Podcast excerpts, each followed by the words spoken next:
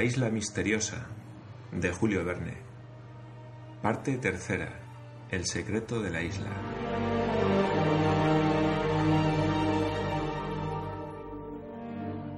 Capítulo 5.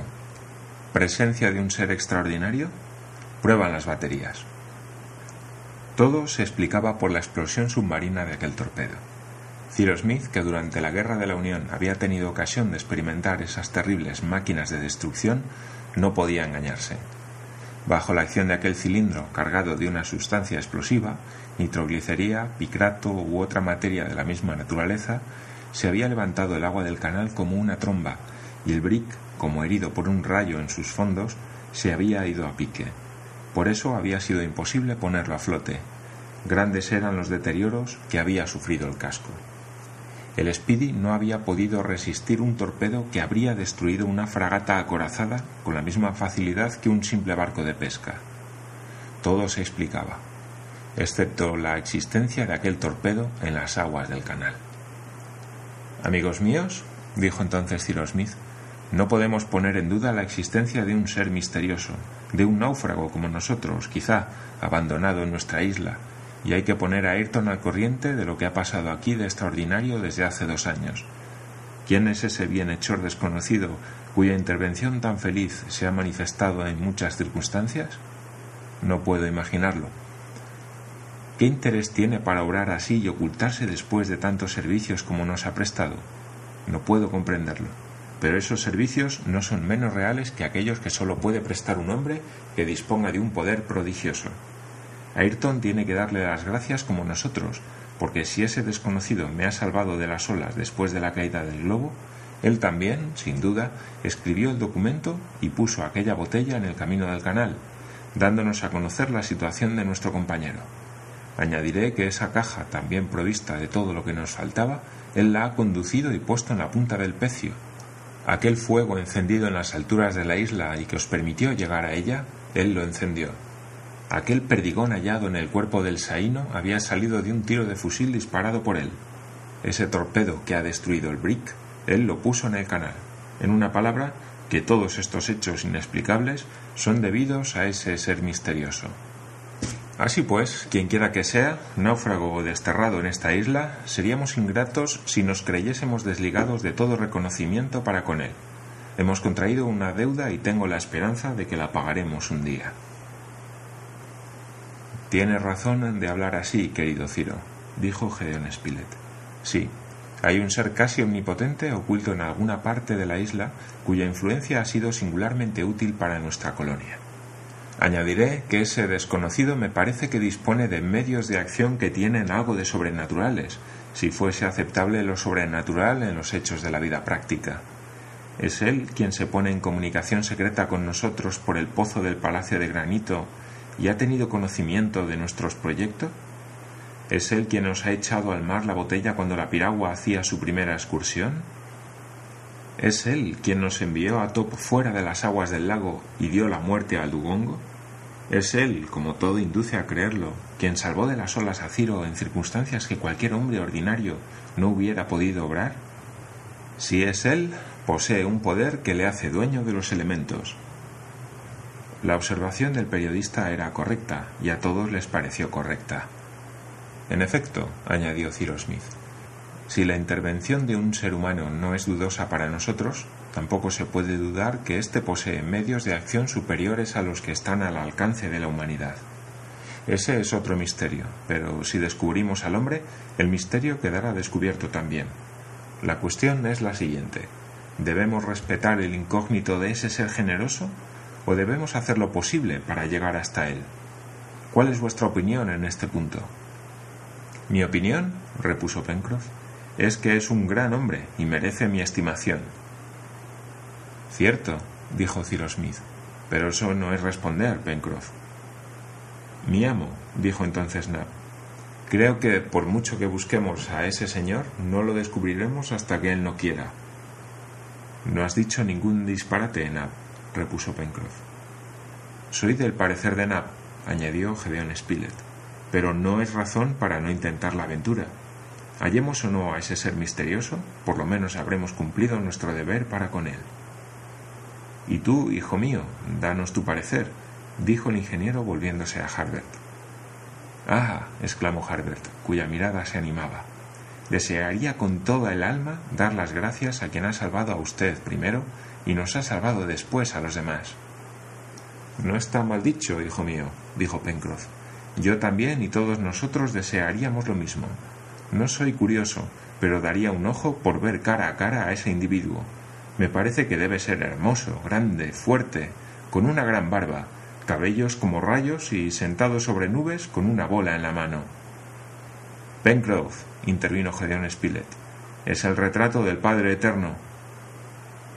Es posible, señor Spilett, repuso el marino, pero yo me lo figuré así.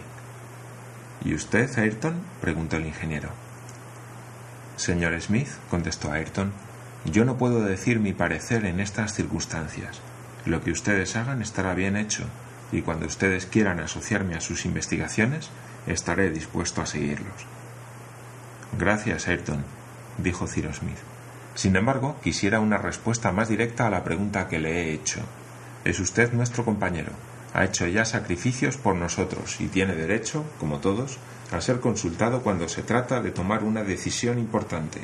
Hable usted. Señor Smith, contestó Ayrton, creo que debemos hacer lo posible por encontrar a ese bienhechor desconocido. Quizá está solo, quizá está enfermo, quizá se trata de una existencia que hay que renovar.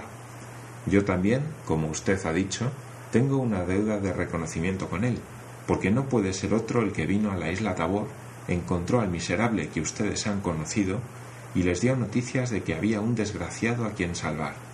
Gracias a él he vuelto a ser hombre, y no lo olvidaré jamás. Está decidido, dijo Cyrus Smith. Comenzaremos nuestra investigación lo más pronto posible.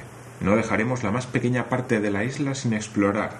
La registraremos hasta en sus rincones más secretos. Ese amigo desconocido nos perdone en gracia nuestra intención.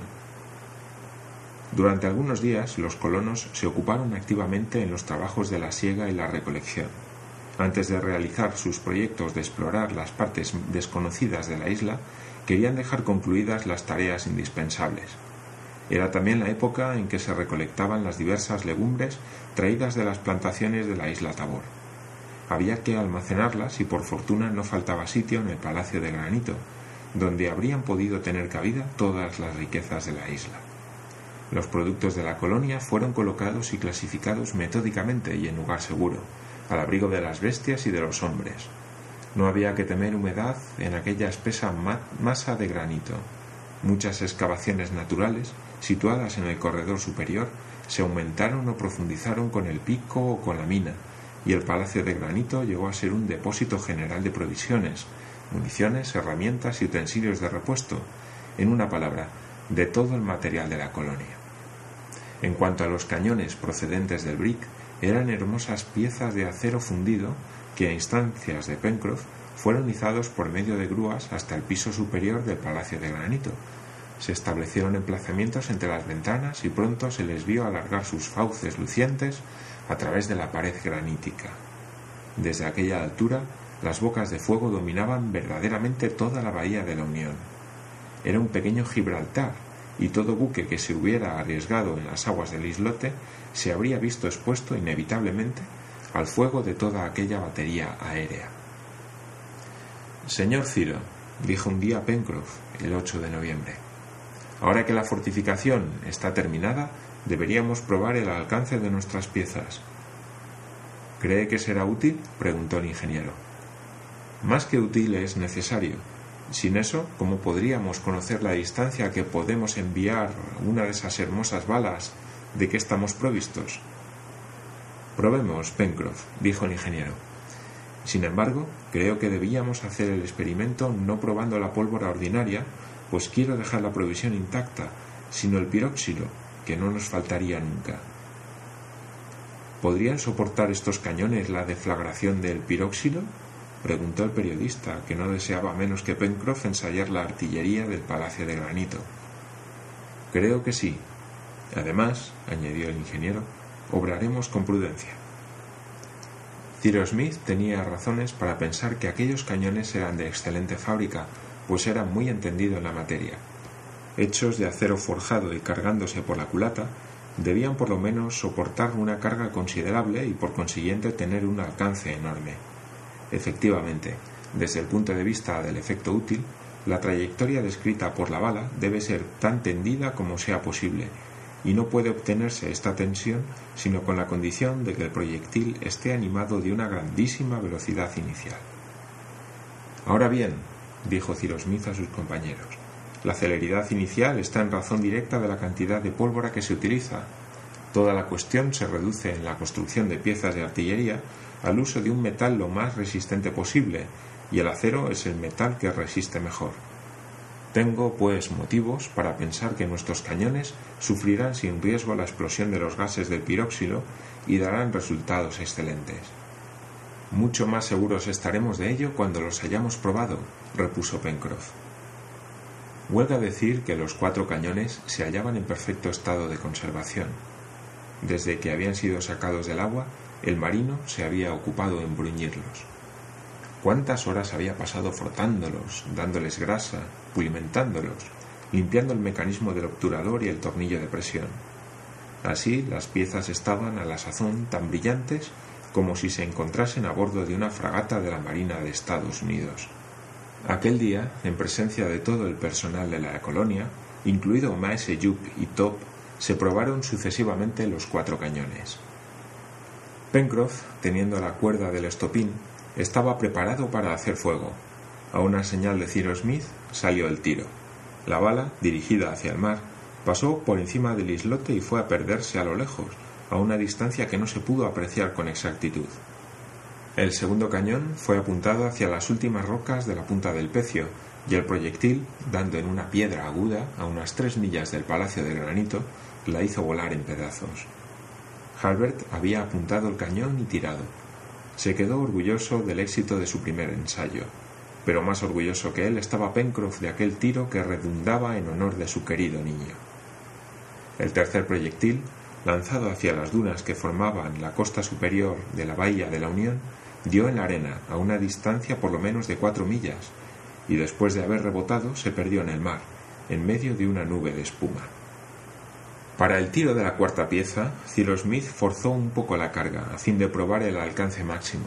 Después, habiéndose apartado todos para el caso de que la pieza reventara, se inflamó el estopín por medio de una larga cuerda. Se oyó una violenta detonación, pero la pieza había resistido, y los colonos, precipitándose a la ventana, pudieron ver el proyectil romper las puntas de las rocas del cabo Mandíbula, a unas cinco millas del Palacio de Granito, y desaparecer en el Golfo del Tiburón. Y bien, señor Ciro, exclamó Pencroff, cuyos hurras hubieran podido rivalizar con las detonaciones de las piezas. ¿Qué me cuenta usted de nuestra batería? Aunque se presentaran todos los piratas del Pacífico delante del Palacio de Granito, ni uno solo podría desembarcar sin nuestro permiso. Créame, Pencroff, contestó el ingeniero. Vale más que no se presenten y que no tengamos que hacer la prueba. A propósito, dijo el marino, ¿y los seis tunantes que andan por la isla? ¿Qué haremos con ellos? ¿Vamos a dejarlos correr por nuestros bosques, campos y praderas? Son verdaderos jaguares esos piratas y creo que no debemos vacilar en tratarlos como tales. ¿Qué opina Ayrton? añadió Pencroff, volviéndose hacia su compañero. El interpelado guardó silencio y Cyrus Smith sintió que Pencroff le hubiera hecho un poco ligeramente aquella pregunta.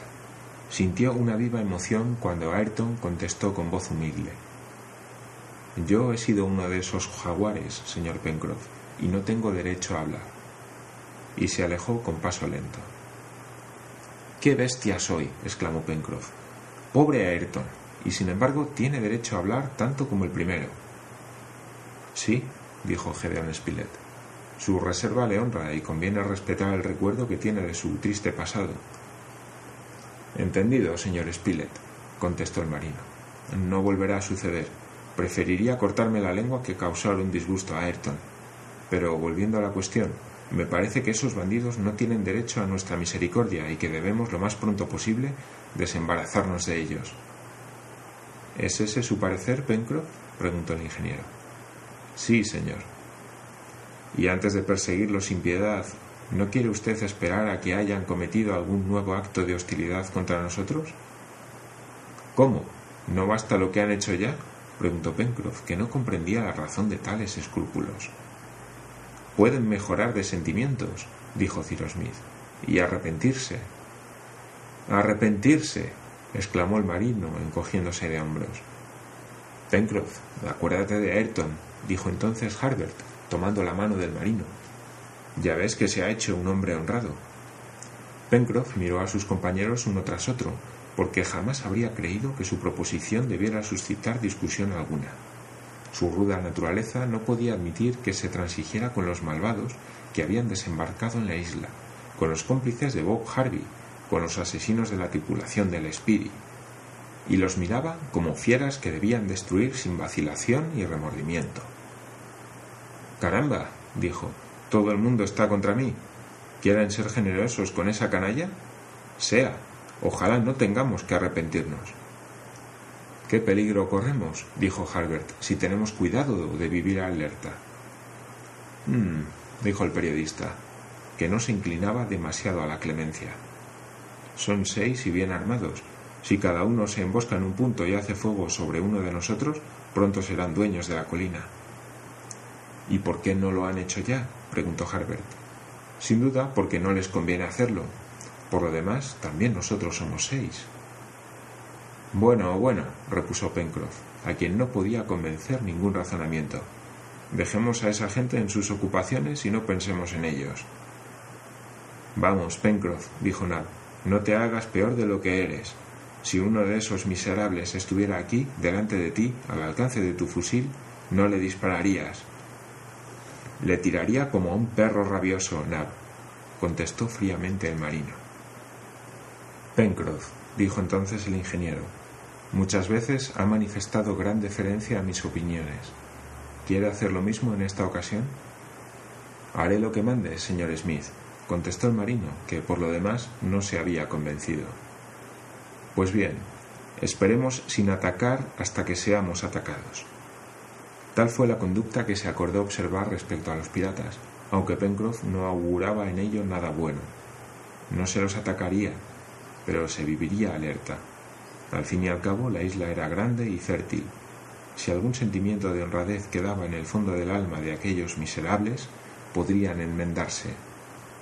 ¿No estaba su interés bien entendido en emprender una vida nueva en las condiciones en que necesariamente tenían que vivir? En todo caso, aunque solo fuera por humanidad, había que esperar. Los colonos no tenían ya como antes la facilidad de ir y venir por la isla sin desconfianza alguna. Hasta entonces no habían tenido que guardarse sino de las fieras, pero a la sazón seis presidiarios, tal vez de la peor especie, vagaban por la isla. El hecho era grave, sin duda, y para personas menos valientes hubiera equivalido a perder la seguridad. No importaba. Por el momento, los colonos tenían razón contra Pencroff. ¿La tendrían más adelante? Los sucesos lo dirán.